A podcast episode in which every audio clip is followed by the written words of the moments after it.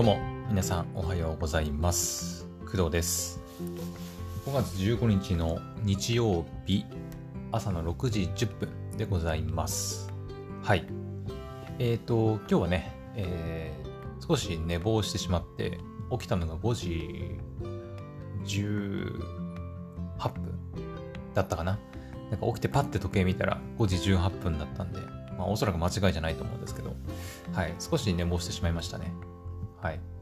いつもであればね、まあ、5時前くらいにはね、目が覚めて、あ、もうすぐ5時か、みたいな感じで起きたりするんですが、今日はね、もう普通に起きたら5時過ぎてて、ちょっと焦りましたけど、はい。まあ、なんとか、まあ、いつも配信してるの6時ちょっとぐらいなんで、うん。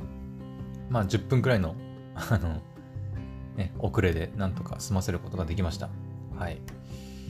えー、今回はですね、まあ、昨日、昨日じゃないな、今週は、まあ、どっちかというと、潰瘍性大腸炎のお腹のね、病気の話がずっと多かったですけど、で、昨日は、えー、いただいたお便りをもとに、アニメの話ね、えっ、ー、と、名探偵コナンとか、永遠の消防隊とか、えー、スパイファミリーとか、まあ、そういったアニメの話をね、まあ、ちょっと、なんか、こう、いろいろお話ししてみたんですけど、えー、今回はまたいつも通りの、まあ、私の配信といいますかに戻りまして、えーと、今回はゲームのお話をしようと思います。はい。で、えーとまあ、今回取り上げるゲームなんですけど、えっ、ー、とね、ちょっとね、あのー、まあ、もちろんね、あの好きだし、あの、皆さんにもぜひね、遊んでいただきたいと思ってるから紹介するんですけど、まあ私もね、おもうおそらく買うんじゃないかっていう、うん、買うんじゃないかっていうか買います。もう買うんだけど、えっ、ー、とね、これのことを知ったのは結構最近で、はい。で、まあその前にあ作品名言っちゃうか。もうね、あのもったいぶってもしょうがないので、はい。えっ、ー、と、今回紹介するゲームはですね、モノクロームメビウス時の大化でございます。はい。で、これだけ聞くと、なんかもしかしたらね、あのー、私もそうだったんだけど、ん？何それみたいな感じの人もいるかと思うんですよ。はい。なので、あのー、今回紹介するモノクロームメビウス時の大化っていうゲームなんですが、えー、これですね、実は、まあ、公式サイトとか、あのプロモーションビデオを見た方ならもうわかるんですけど、あの、タイトルだけね、こう、見てると全然わかんないんですが、この作品、あの、私の大好きな歌われるものシリーズの、えっ、と、まあ、時系列的に言うと、まあ、過去編にあたる作品みたいです。どうやら。うん。はい。ま、過去編というか、その、うん、どう言えばいいのかな難しいんだけど、私もね、そのプロモーションムービーとか、まあ、そういうところの情報でしか見てないので、まあ、確実なことは言えないんですけど、おそらく過去編だと思います。はい。このね、モノクロムメビウスの、えーと、主人公になるのが、えー、若かりし頃の、えー、オシュトル。はい、あ今回の話あの結構あの歌われるものの作品を、まあ、知ってる上でねあのお話ししていくのでもし歌われるもの全く分かんないっていう人はあのそうだねえー、まあ、歌われるものをプレイするか、まあ、アニメを見るとか、はい。まあ、私の配信でそこまで詳しくは喋ってないと思うんだけど、うん。オシトルとはどんな人なのかとかね、喋ってはいないので、キャラもめちゃくちゃいますし、ちょっとなかなかね、あのー、私が喋り倒すっていうのはちょっと難しい。うん。あれはもうゲームとかアニメを全部見た人にしかわからない、やっぱ、ものなので、なかなかね、難しいんですけど、はい。えっ、ー、と、今回のモノクロメビウスは、オシュトルが主人公ですね。はい。若かりし頃のオシュトル。はい。えっ、ー、と、ウコンエ大賞ですね。はい。歌われるものシリーズでは、えー、偽りの仮面かな？偽りの仮面で、えー、登場しまして、はい。えー、利根さん、利根健太郎さんが演じている、まあ、えっ、ー、と、ヤマト、確かね、確かそうだよな。私もね、結構ね、歌われるものをプレイしたの結構前なんで、ちょっとね、いろいろごっちゃになってる可能性もあるんですが、確かヤマトだよね。ヤマトっていう国があって、その国は、まあ、その帝っていうね、まあ、帝、帝、え、帝、えっ、ー、とね、なんていうのあれのえっと、帝王じゃなくて、王様みたいな、うん、皇帝か、そう、皇帝だ。皇帝みたいな人が、まあ、一人、えいてですね、まあ、それをトップにしている、まあ、国で、それを、こう、まあ、守るじゃないですか、守る。その大和の国を守る、まあ、将軍が、えっ、ー、と、右近衛大将と左近衛大将っていうのがいて、そのうちの右近衛大将っていうのが、まあ、オシュトルだったわけですよ。はい。で、その若かりし頃のオシュトル、えー、後に右近衛大将となるオシュトルの若かりし頃をこう描いたというか、うん、作品にしたのが、今回のモノクロームメビウスなんだと思います。はい。なので、あの、まあ、当然ね、新キャラ、新キャラって言うとあれちょっと変なんだけど、そのね、歌われるものシリーズでは出てこなかったキャラクター、もしくは歌われるものシリーズで出てきたキャラクターの若かりし頃とか、ね、そんな感じのキャラクターがたくさん出てくる作品となっております。はい。で、えー、っとね、まあ、さっきも言ったんだけど あの、私もですね、この作品のことを、えー、知ったの結構最近なんですよね。はい。えっ、ー、と、まあね、私、クドラジで何度もね、この歌われるものについては、えっ、と、喋ってるので、その、私がね、歌われるものシリーズ大好きだっていうことは、まあ伝わってると思うんですが、えっ、ー、とね、その歌われるもの大好きな私がですね、結構ね、情報を見逃してたんだよね。この、モノクロメビウスのお話を。うん。はい。完全にね、情報を取り逃していた、取り逃していました。はい。まあ、というのも、まあ、さっき言ったように、やっぱタイトルなんだよね。あの、歌われるものって書いてくれればわかるんだけど、あの、モノクロメビウスって書かれると、んこれなんだろうみたいな。なんかまた別のゲーム作ったんかな？アクアプラスさんはみたいな。ね。そんな感じで、あの、ずっとね、その、YouTube のおすすめとか、私、アクアプラスさんの YouTube チャンネルとか登録してたりとかしてて、で、アクアプラスさんからなんかモノクロームメビウスっていう、まあ、ゲームの一番最初はティザートレーラーかな？うん。が出てて、ふーんみたいな。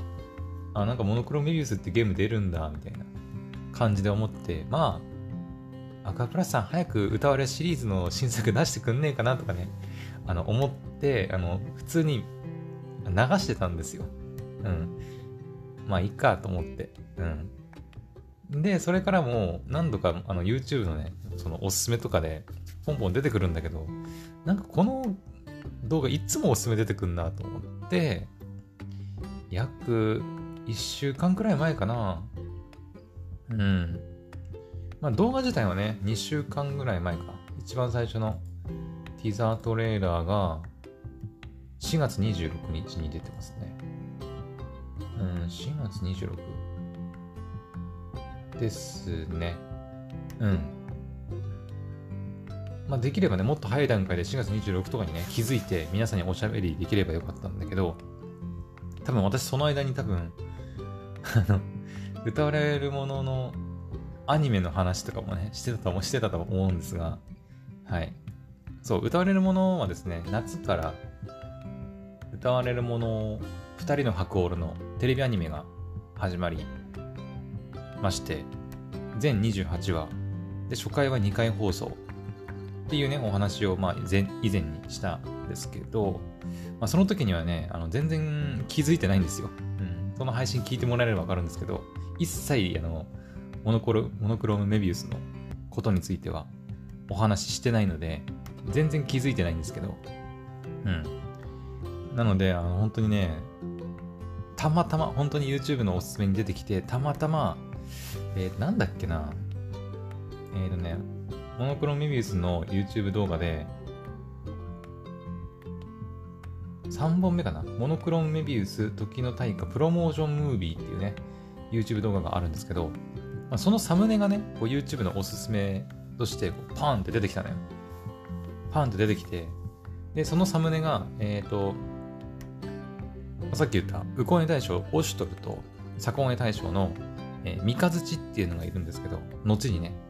で、後にその、ウコネ大将とサコネ大将になるその二人の若かりし頃だと思うんだけど、の顔がこう、バーンって二人映ってるサムネの動画なんですけど、あの、それがあの YouTube のおすすめに出てきて、ん？ちょっと待ってよ、これと思って。うん。なんか、動画のタイトルはモノクロメビウスって書書いてあって、歌われるものではないと思うんですけど、その、ない、ないというか、歌われるものではないと思うんだが、この2人は、もしかしてと思って試しに再生してみたんですよそう。そのプロモーションムービーをね。で、そしたらですよ、もう、そしたらもう、もう完全に、完全に歌われるものですよね。はい。完全に。うん。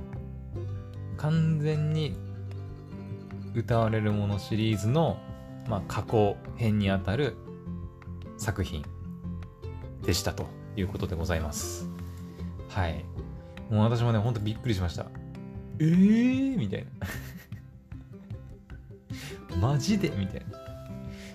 え、モノクロメビウスって歌われるものの過去編なのみたいな。しかも主人公押しとるみたいなね。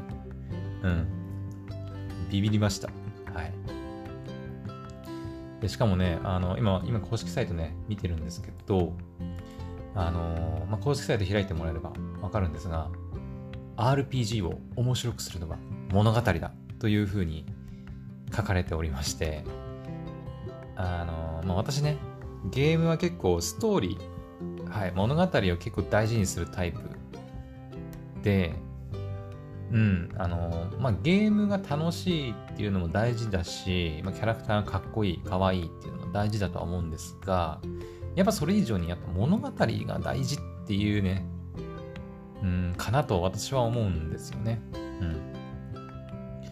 特に私はそういうまあ、アニメをね、見てるのも、どっちかっていうと物語を楽しみたいっていうところが結構強いので、ストーリーがあまり適当な作品っていうのは見ててもあまり楽しくない。うん、もちろんそのストーリーだけが全てではないし、ストーリーが良くないから見ないとかってこともまあないんだけど、ね、まあ、アニメで言うと、のんびり系のアニメとかもあるし、ね、そういうのんびり系のアニメに関してはまあ、のんびりね、こう、癒されるのがまあ目的であるあってなんかその重厚なストーリーとかってそういうわけじゃないじゃないですか。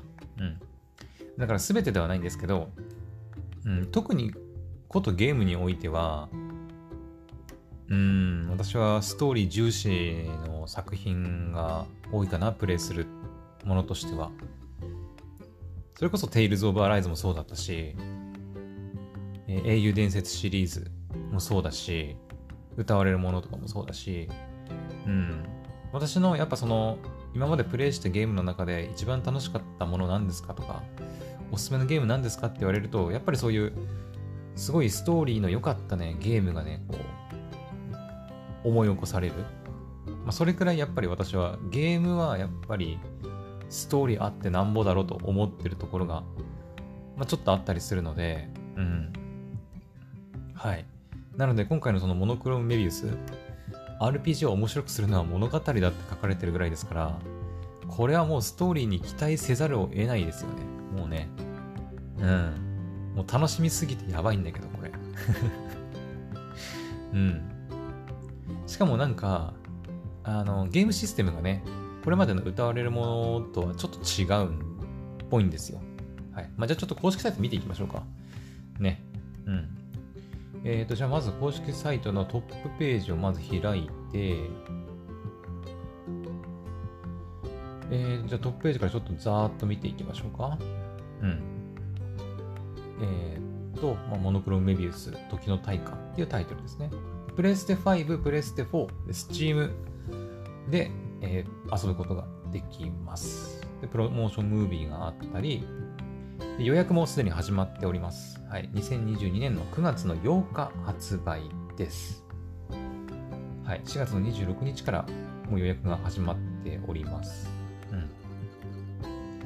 ん。で、値段はね、各8580円。税抜き価格は7800円となっております。うん。ジャンルは RPG。で、オンラインの対応は特になし。はい、オフラインで一人で遊ぶゲームというわけでございます。まあ、その、ねまあ、今人気のゲームとかって大体オンライン対応で、まあ、いろんな人とね、プレイして楽しむっていうのがまあ主流なのかもしれないんですが、私は結構こういう、この手のあのオフラインで一人でもうとにかく黙々とストーリーを楽しんだりするゲーム好きなんですよ。うん。まあこれまでの歌われシリーズもそうだし、まあ、テイルズ・オブ・アライズはどうだったかな？一応なんかちょっとオンライン要素っぽいのあった気もするんだけど、まあでも基本はやっぱり一人で、えー、キャラたちを、えー、動かして物語を体験するっていうのが目的だと思うんですよね。まあ英雄伝説シリーズもそうだし、オンライン要素ほとんどないんですよね。うん。だからまあ別にここに関しては私は特に何も文句はないです。はい。で、まあアクアプラスさんから出ておりますと。うん。で対応機種はさっき言ったようにプレステ5、4で、そして Steam。で、商品種別としては、プレステ5、プレステ4は、えー、初回生産版、生産版、通常版のパッケージ版があると。あとはダウンロード版、プレイステーションストアで買えるダウンロード版っていうのがある。Steam に関しては、まあ、ダウンロード版、Steam ストアで買えるダウンロード版が一つ、一つっていうか、一種類だけですね。はい。Steam ストアではまだ買えないのかなちょっと待ってくださいね。あ、いや、でも、ん？あ、なるほど。予約とかはできないんだね。うんうんうん。なるほど。OK です。とりあえず、ウィッシュリストに追加とかってはできるみたいだけど、うん、私も Steam でゲーム買ったことないのでちょっとわかんないんですけど、はい。まあ、PC で遊ばれたい方は PC で、Steam で遊ぶこともできるとなっております。はい。で、そうだね。じゃあ、物語、ストーリー、まあ、イントロダクションですね。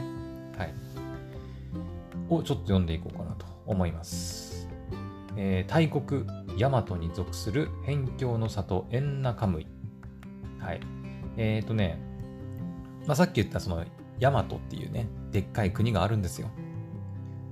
えっ、ー、とね、確か、皆さんにイメージしやすいように言うと、えっ、ー、とね、まあ、リアルの世界観とちょっと合わせると、えっ、ー、とね、歌われるものシリ歌われるものシリーズの一番最初の、えっ、ー、と、歌われるもの、散りゆくもの、ん？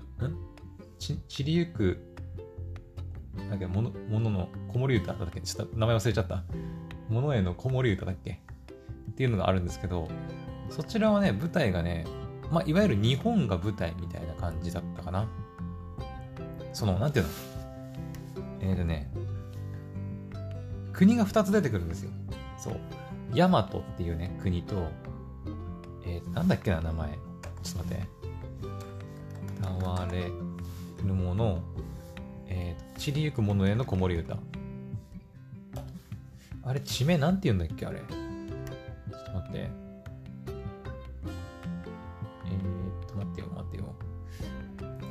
国の名前なんだっけ？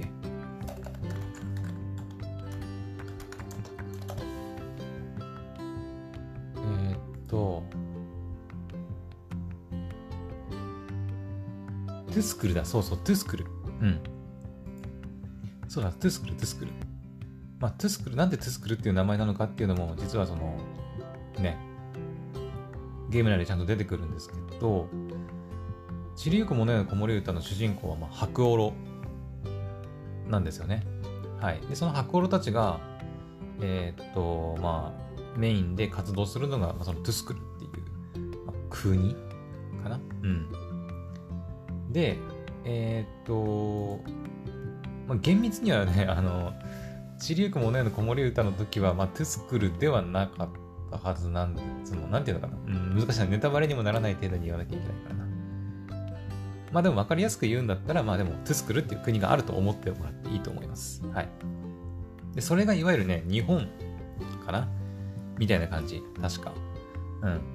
で、ここで言う大国ヤマトっていうのは、日本、なんかヤマトっていうとは日本っぽいイメージがあると思うんですけど、どっちかっていうと、えー、っと、まあ、中国とか、その、なんていうの？日本があって、その西側にある諸国、諸国っていうか、あの辺の国々のことを、まあ、ヤマトって、まあ、言ってるっていうイメージね、イメージ。あの、実際のあのリアルの国々とは何も関係ないんだけど、まあ、そういうふうに言なんかイメージしやすいかなっていうことで、まあ、日本みたいなそういう島国があって、そこがまあトゥスクル。で、海を挟んで確か、えっ、ー、と、西側にあるのが、そのヤマトっていうね、うん、大国が、まあ、あるというお話です。はい。確かそのはず。うん。トゥスクルがなんかちょっと島国なんだよね、確かね。ちょっとごめんなさいね。間違ってたらごめんなさいね。確かそのはず。私も結構だから、プレイしたの、まあまあ前なんで、ちょっと確実じゃないんですけど、確かそのはずです。はい。まあ、そんな大国ヤマトに属する、まあ、辺境の里、エンナカムイっていう場所があるんですよ。うん。で、ここはですね、ここはですね、ここは、えっ、ー、と、まあ、書いてあるように、辺境、まあ、結構な田舎で、うん。えっ、ー、とね、このエンナカムイに関してはあれだね、歌われるものの、二人の白オロ、まあ、テレビアニメが夏から入りますけど、まあ、そこのメインの場所となる、うん。まあ、地域というか、里です。はい。二人のハコールはもうここから始まります。このエンナカムイっていう場所からもうスタートするので、はい。ちなみに言ってしまうと、偽りの仮面の最後も、このエンナカムイで終わります。はい。うん。まあ、おそらくここはネタバレにならないと思うんだけど、まあ、そういうつながりになってます。はい。偽りの仮面がもうエンナカムイで終わって、で、その続きである2人のハコールもエンナカムイで始まると。うん。結構重要な場所ではありますね。はい。で、この地に1人の青年が母と妹の3人で暮らしていた。ある日、青年は国の帝？かな帝？公の依頼により、些細な異変を調査している最中、一人の少女と出会う。謎めいたその少女から告げられる思いがけない言葉。亡くなったはずの父親が今も生きている。と。少女に父の面影を見出した青年は真実を知るため地図にない謎の国、アーバ、アーバシュランを目指し故郷を後にするのだった。あまたの困難を乗り越え、青年は父の足跡を追う。志を共にする仲間たちとの出会い。奔走と紅葉、そして挫折と別離。数奇な運命はやがて青年を大いなる時の最中に誘うかな。うん。これは後に歌われるものとなるある青年の物語である。っていうのが物語。まあ、イントロダクションみたいなものかな。はい。です。はい。まあ、ちょっと、ね、バーって言っちゃったけど、まあ、この一人の青年っていうのが、まあ、おそらくオシュトル、主人公ですね。うん。後に、ウコンエ大将オシュトルとなる青年オシュトルです。はい。で、このエンナカムイにはですね、えっ、ー、と、オシュトルの母親である、えー、トリコリだったかな？トリコリさんだったかな？っていうのが、っていう方がね、まあ、住んでいて、で、オシュトルには妹が一人いるんですけど、で、猫ネって言うんですけど、猫ネっていう妹がおります。はい。えっ、ー、と、猫ねと、あれ、トリコリさんは、どうだかな？猫ねはね、あの、偽りの仮面からもうバッチリ出てきます。バッチリ。メインキャラクターですね。水瀬さんがね、声をやってるキャラクターで。はい。んで、えっ、ー、と、トリコリさん、まあ、オシトルと猫ねのお母さんなんですけど、これはね、確か2人のハコルで初めて出てくるんじゃなかったかな。確か。うん。えっ、ー、とね、トリコリさんはね、そう、結構ね、いいエピソードいっぱいあるんですよ。確か。うん、いつあの2人のハコルで出てくるんですけど、ね、うん、いいエピソードが結構あるんですけど、なんかちょっとね、目が、あまり良くないんじゃなかったかな。ちょっと理由はね、忘れたんですけど、ちょっと目がこう、全く見えないわけじゃないんだけど、ちょっと目が悪くて、なんか、あまりこう、ね、はっきりものが見えないみたいな、そういう、あの、お母さんだった気がします。はい。そういえばね、お父さん出てきてないんですよ。お父さんの話確かね、え、出てきたのかな？覚えてないな。でもまあキャラクターとして出てきた記憶はないので、うん。だから本当にね、あのー、だからこのね、モノクロメビウスはおそらくそのオシュトルとそのお父さん、そしてまあ出会う少女っていうのがまあ主なストーリーの鍵になってくるんじゃないかなと、うん、思いますね。はい。だから父親が今も生きてるんじゃないかっていう、まあ、情報をその謎の少女から、えー、もらって、で、その地図にない謎の国であるアーバシュランっていうのを目指して、そのエンナカムイである、まあ、故郷を離れて、仲間たちと一緒に冒険するっていうお話ですよね。うん。いや、かなり気になるとこですよね。はい。まあでも、猫根がいたりして、ね、猫根がいて、うん、まあ、猫根いるってことは、その偽りの仮面と、まあ、そんなにね、その数十年とかそんなに長い年月が経ってるわけでもないってことだよね。うん。まあ、オシトルも、まあ、年齢設定とか特にね、歌われるものってないかと思うんだけど、確か。うん、ないと思うんですが、まあ、具体的に何年前とかっていうのはね、ちょっとまだわかりませんけど、うん。まあ、でも猫根が出てきたりしてて、ちっちゃい頃の猫ね。うん。で、二人の箱ろとか、偽りの仮面に出てくる猫根も、まあそんなにまあ、ね、大人ってわけでもないので、うん。やっぱりそんなに十何年経ってるとかってそういうわけではないんだと思う。はい。本当に数年前のお話っていう感じかな。はい。次、えー、登場人物をちょっと見ていきましょうか。一応ね、登場人物は今4人出てますね。おそらく冒険を共にする仲間たちということだと思います。はい、まずは、えー、本作の主人公、オシュトルですね。声優さんは利根健太郎さんです。はい。えー、辺境の国エンナカムイの青年。母、あ、やっぱトリコリだ。トリコリ、妹の猫根と3人で暮らしている。若いながらも正義感が強く、日々鍛錬を怠らない。ある日、謎の少女、えー、シューニャと出会い、父の死にまつわる謎を知ったことで未知の国を目指し、旅立つ決意をすると。うん。いや、もうこのね、オシュトルがとにかくかっこいいのよ、もう。もうとにかくかっこいいのよ。うん。まあ、今回はその青年ということなんで、あのー、まあ、ね、なんだろうね。あのー、歌われるものの偽りの仮面とか、二人の箱で出てきたオシュトルって、どっちかっていうともう完成されてるんだよね。うん。どういうことかっていうと、なんだろうね。もうなんか、なんかね、もうかっこいい男みたいな。うん。偽りの仮面と二人の箱ールの、まあ、主人公というか、メインキャラクターはやっぱり、ハク。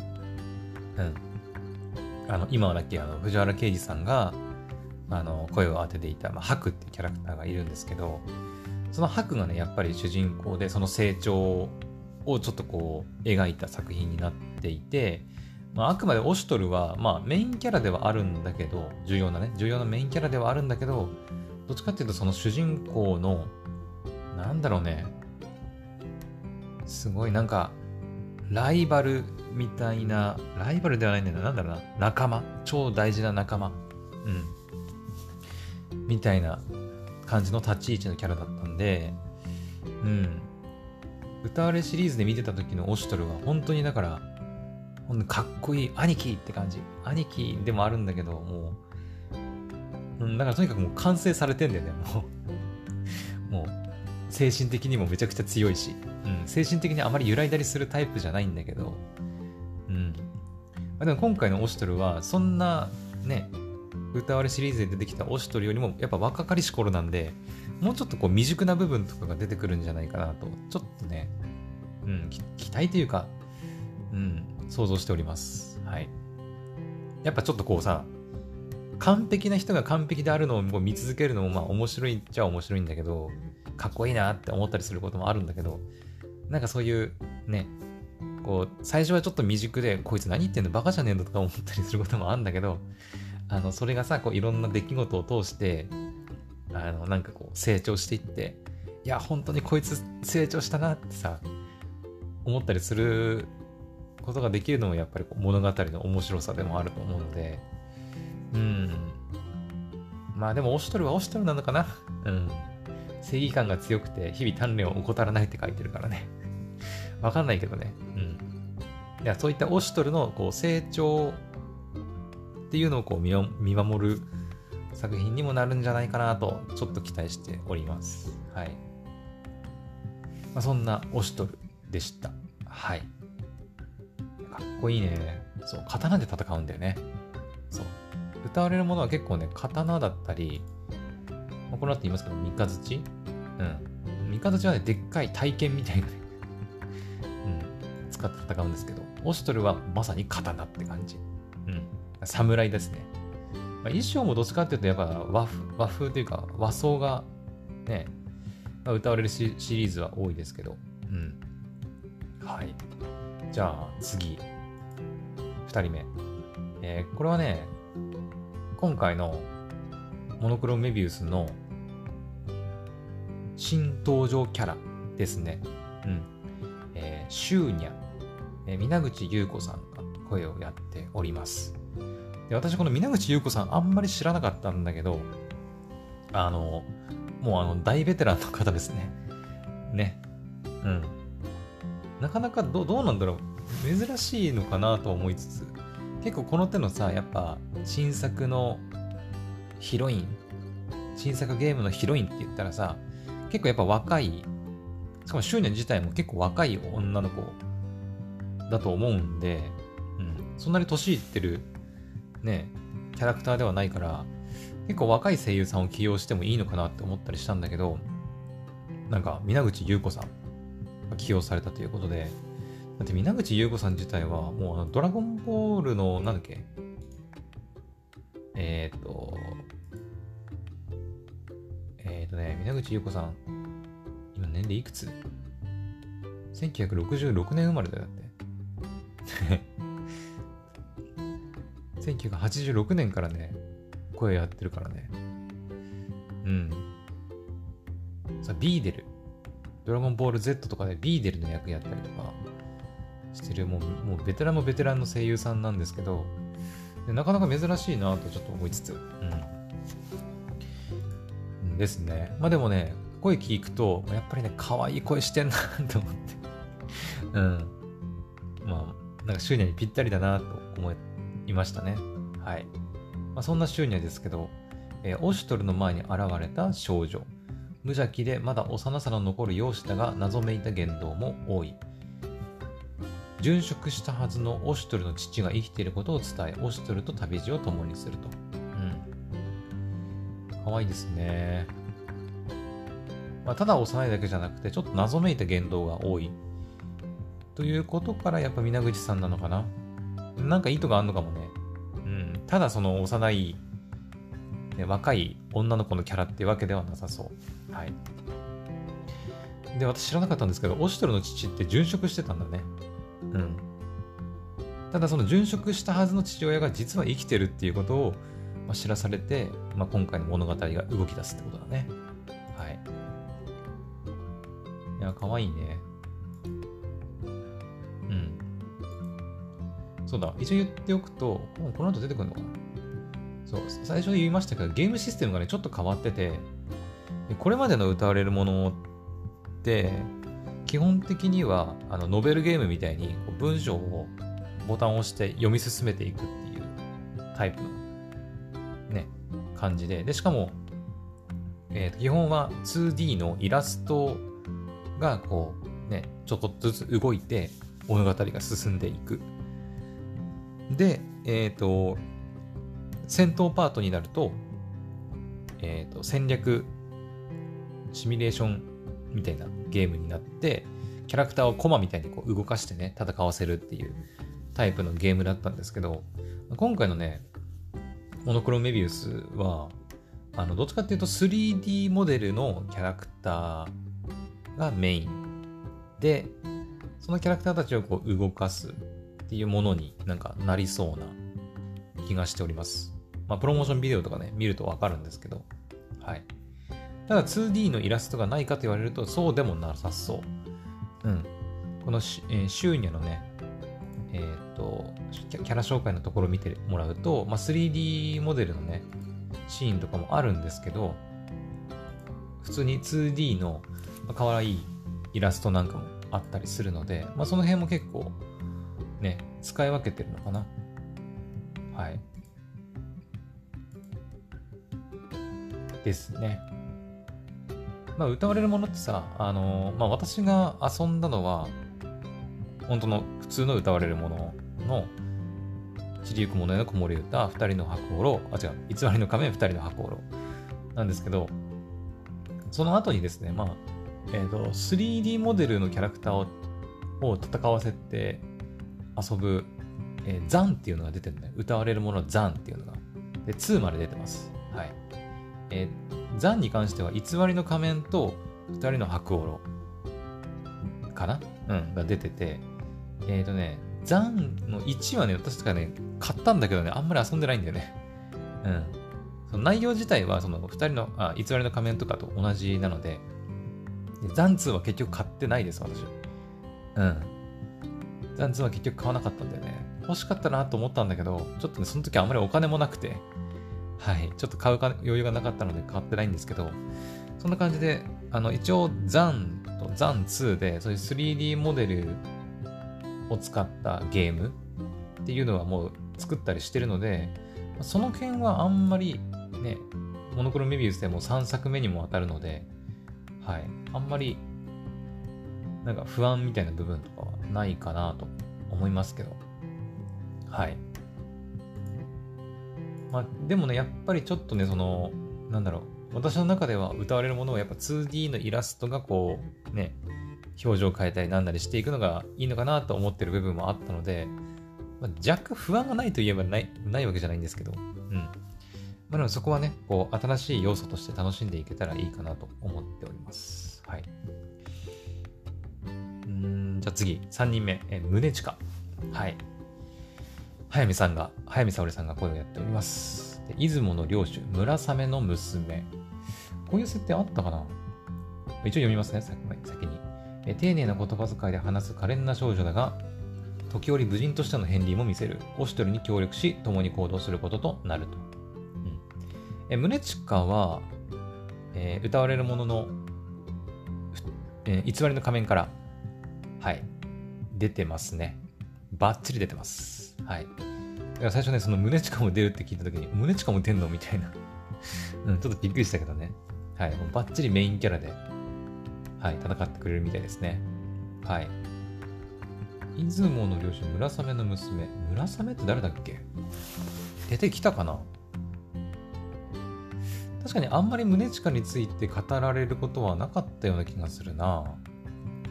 うん。えー、二人の白オロとか偽りの仮面では、宗近はね、えっ、ー、と、名前なんだっけ？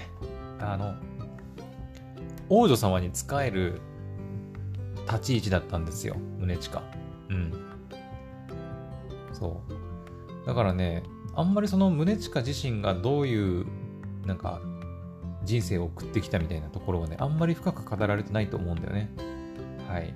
だから今作で結構語られる部分が多いんじゃないかなと思います。かっこいいんですよね。まああのね、これまでの歌われるものやってる方ならわかると思いますけど、この宗近も、えー、っと、あ、名前、なんだっけあれ、仮面、仮面、そう。まあ、いつあの偽りの仮面ってまあ言ったりね、してますけど、歌われるもののキーアイテムとして出てくるのが仮面なんですよね。このオシトルもね、あの、後に仮面を持ったり、さっき言ったこの宗近も、えー、仮面の所持者でもあります。はい。で、この後話す三日月っていうキャラクターも仮面の持ち主です。はい。じゃあ、最後、三日月いきますでしょうか。三日月、内田優也さんかな。うん。えー、オシトルの修行先に押しかけた青年。あ、そうなんだ。腕っぷしが強く、やや荒っぽい性格だが、己を曲げることなく、行動には筋を通す。オシトルの良き友、良き競争相手として、共に様々な経験を重ねていく。うん。まあ、その、さっきも言ったように、オシトルと三日月は、後にウコンエ大将、サコンエ大将となる、はい。もうなんか、本当の永遠のライバルみたいな ね、感じの2人なんですけど、はい。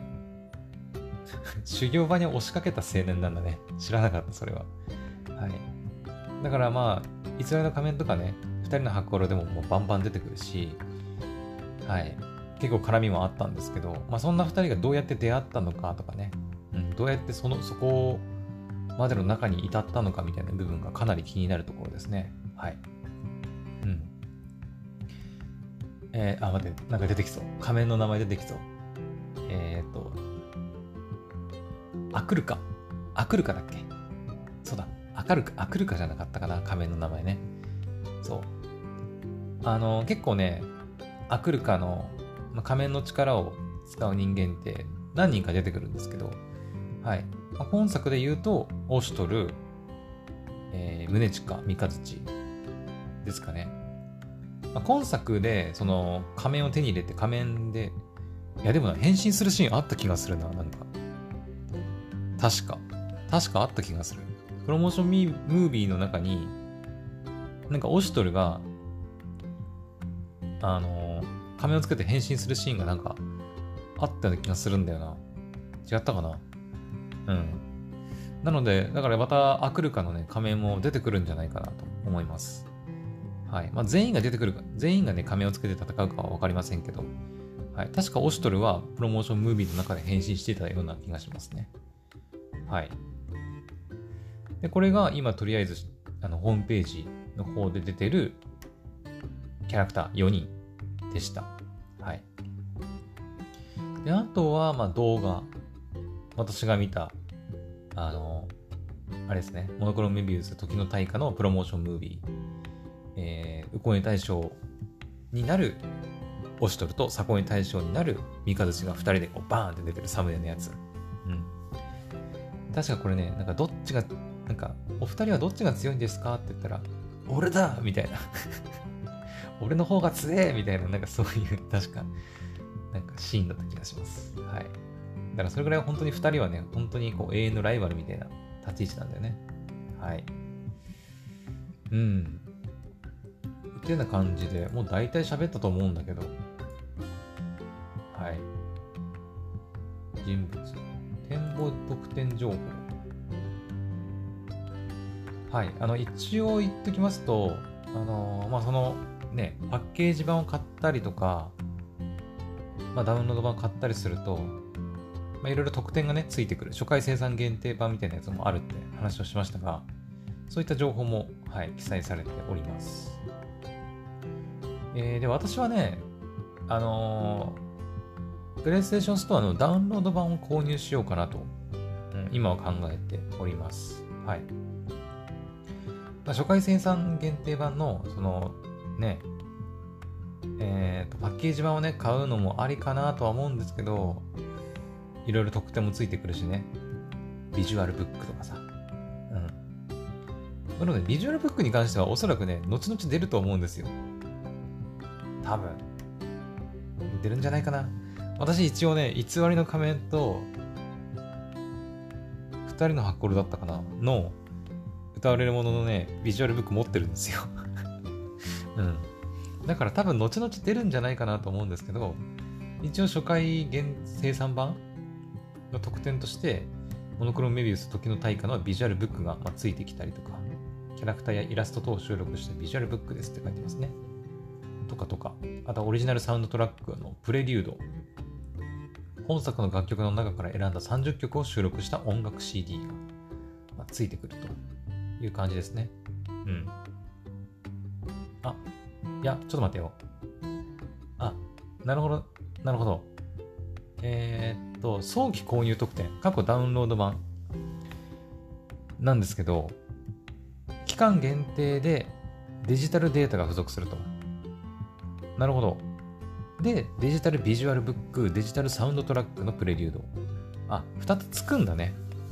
はいはい、なるほど。えっ、ー、と、まあ、パッケージ版を買うと、もちろんね、その、パッケージで届くんで、まあ、これはもうパッケージ限定だと思うんだけど、もの、ものとしてね、ものとして、その、ドンっていう箱が届いて、その中にゲームが、ゲームとかね、ビジュアルブックとか、オリジナルサウンドトラックとかも入ってると思うんで、これはもうパッケージ版ならではだと思うんだけど、えー、サントラとかビジュアルブックに関しては、まあ、デジタルデータとして、あの、プレイステーションストアとかスチームで買った場合も、まあ、特典としてついてくる。うん、早期購入特典としてついてくるみたいです。はい。あとはプレオーダー特典っていうのもあって、これはダウンロード版だけですね。はい。プレイステーション5、プレイステーション4のダウンロード版をプレイステーションストアから入手、プレオーダーすることで入手可能となると。うん。でプレオーダー特典は、アーリーアクセス券、配信日の数日前、後日発表よりプレイ可能となる。またはダウンロードコンテンツ、高徳の扇、装備品、ダウンロードコンテンツ、招き猫の置物、過去装備品。っていうのが、えー、もらえる。みたいです。はい。だから、早期、プレオーダー、発売日前にね、予約すれば、発売日、えー、9月8日だっけ？うん。まあ、ダウンロード版だと配信日とも言ったりしますけど、よりもちょっと数日前から遊ぶことができるってことかな。はい。一応私ね、まあ、買う予定だし、で、配信もやりたいなと思ってますので、まあ、ありがたいっちゃありがたいかな。うん。はい。で、プレイステーション5、プレイステーション4のアップグレード対応についてなんですけど、これはね、えー、プレイステーション4のパッケージ版をご購入の場合は、えー、追加の費用なく、なく、プレイステーション5版へのアップグレードが可能。まあ、無償アップグレード対応してるってことだね。はい。ただ、プレイステーション5デジタルエディションのあ絵のアップグレードは対応してないと。うん。だからパッケージはあくまでパッケージ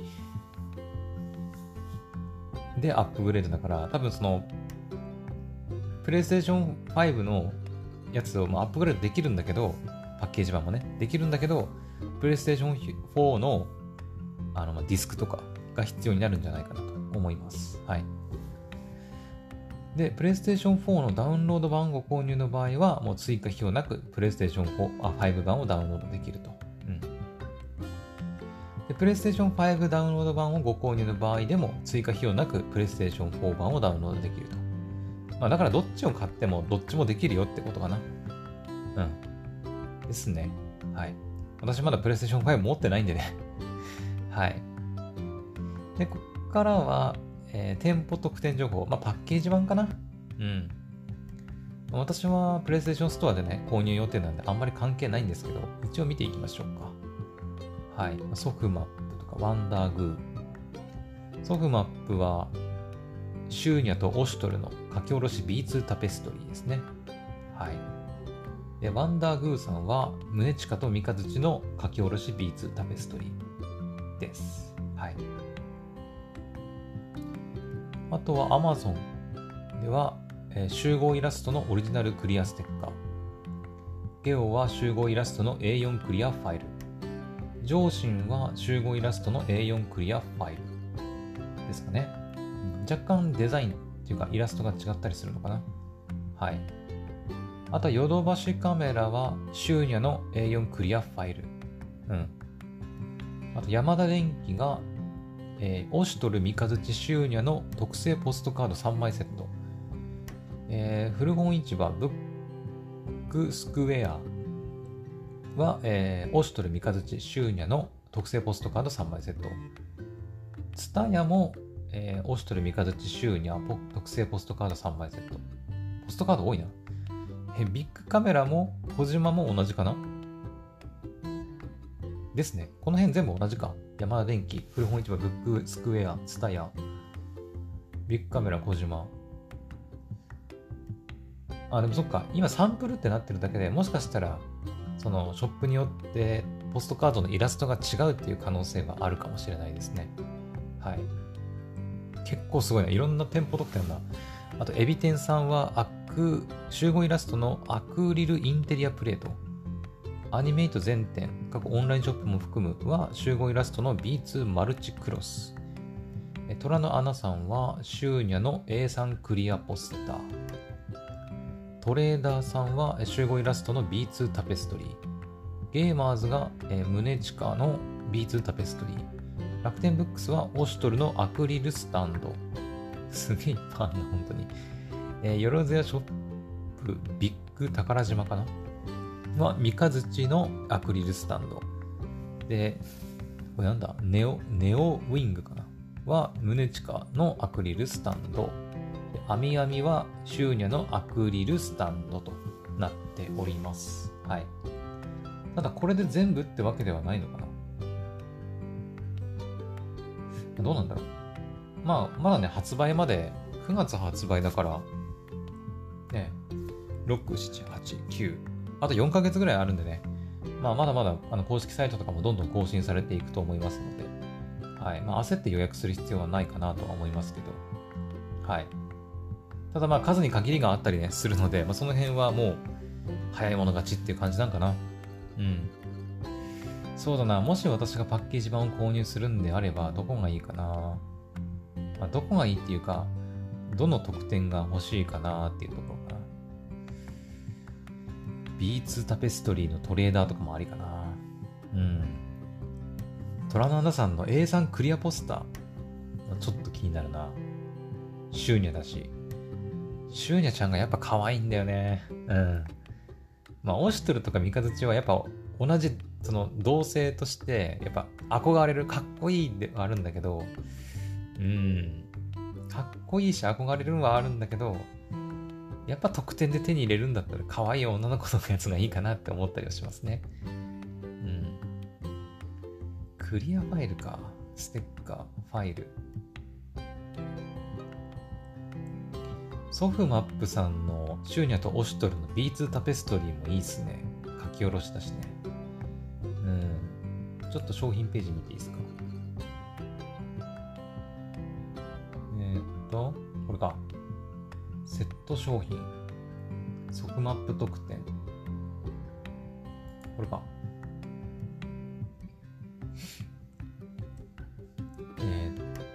B2 タブレット8580円。まあ、そんなに高いわけでもないね。うん。これか。ソフトマップ特典 B2 タペストリー。はいはい、なるほど。そっか、そんなに値段バカ高いわけじゃないんだね。ね。まあ、もちろん特典がついてる方がね、ちょっと値段。いや、違うわ。値段変わんないわ。値段変わんないわ。うん。まあ、まだね、その、発売が、発売というか予約が始まったばっかりで、まだ余ってはいますけど、今後なくなる可能性もあるんで、まあ、もうね、本当に欲しいっていうのが決まってて、うん、いるんであれば、もうすぐ予約しちゃった方がいいかなと思いますけどね。人気がありすぎて、なくなって、特典欲しかったのに予約できませんでしたで、ちょっと、ね、ちょっとかわいそうなんでね。うん。はい。まあ、私はもうあのプレイステーションストアで、まあ、買おうかなと思ってますけどね。はい。パッケージ版はいいんですけどね、パッケージ版はね、やっぱね、場所取るんで、うんまあ、ディスク入れたりするのもちょっとめんどくさいし、はい。やっぱり私は、まあ、とりあえずデジタル版でいいかなとは思っております。はい。ちなみにね、デジタル版はですね、ちょっと安く買えるんですよ。もちろん Amazon とかでさ、あの、もっと安く買えたりね、するっていうこともあるんですけど、えっ、ー、と、PlayStation Store で購入する場合は、えっ、ー、と、8580円がまあ定価、まあ、税込みの価格なんですけど、えっ、ー、と、PlayStation Plus に加入していると、7722円。10%オフですね。で買うことができます。はい。で、私も、えっ、ー、と、PlayStation Plus の、えー、会員なので、はい。まあ、購入する際は7722円で買えるということになります。はい。いやー、楽しみですね。ね。本当に歌われるシリーズの、まあ、続編ではないんだけど、うん。まあ、ね、あの、二人の白オがどんな終わり方をするのかっていうのは、まあ、まだ知らない方はアニメだったりゲームで楽しんでほしいんだけど、もうすでにプレイしてる私からすると、え、あの後どうなんのみたいなね、部分もかなり気になるところではあるんだけど、まあ、今回のモノクロメビウスに関しては、まあ、過去編、まあ、前日談みたいな感じかな。うん。まあ、オシトルとか三日月とか、宗近とかね、そういった歌われの偽りの仮面、二人の発行とかでも出てきたキャラクターが、ね、若かりし頃が出てきたりするので、非常に楽しみですね。はい。というわけで、またね、ちょっと、暑く、朝からもう1時間、やばい。もうすぐ時間ですね。もう56分くらい喋ってる。はい。というわけで、ああ。なかなかと、はい、喋ってきましたが、今回のじゃあ、モノクロメビウス、時の大化のお話はここまでにしたいと思います。はい。いや、本当に、あの、アニメもね、歌われるシリーズ、二人の箱オロのアニメも夏から始まりますし、で、9月8日に、その、まあ、前日談となるモノクロメビウスってゲームが発売したりもしますのでね。いやー、ただね、ちょっと一つ懸念があるのが、つけてね、あの、もう一つ別のさ、あの、私が買おうと思ってる作品で、まあ、英雄伝説の黒の奇跡の2、クリムゾンシーンっていうのがあるんですけど、えそちらもね、まあ、絶対買うつもりでいるんですよ。うん。で、発売日がね、秋になってるんですよね、そっちは。発売日が何日って決まってるわけではないんですが、秋発売ってなってて、もしかして結構発売日近かったりすんのかなちょっと不安です。はい。うん。これ9月8日だけど、まあ、11月とかだったらさすがにもうクリアしてね、いると思うんですけど、発売日が結構近かったりすると、どっちから遊ぶってね、なったりとか、やっぱ先にこっちクリアしてからこっちやろうとかななる可能性があるので、まあ、ちょっとその辺は懸念点かなと。うん。まあ、嬉しい、あの、悲鳴、懸念ではあるんですけど、はい。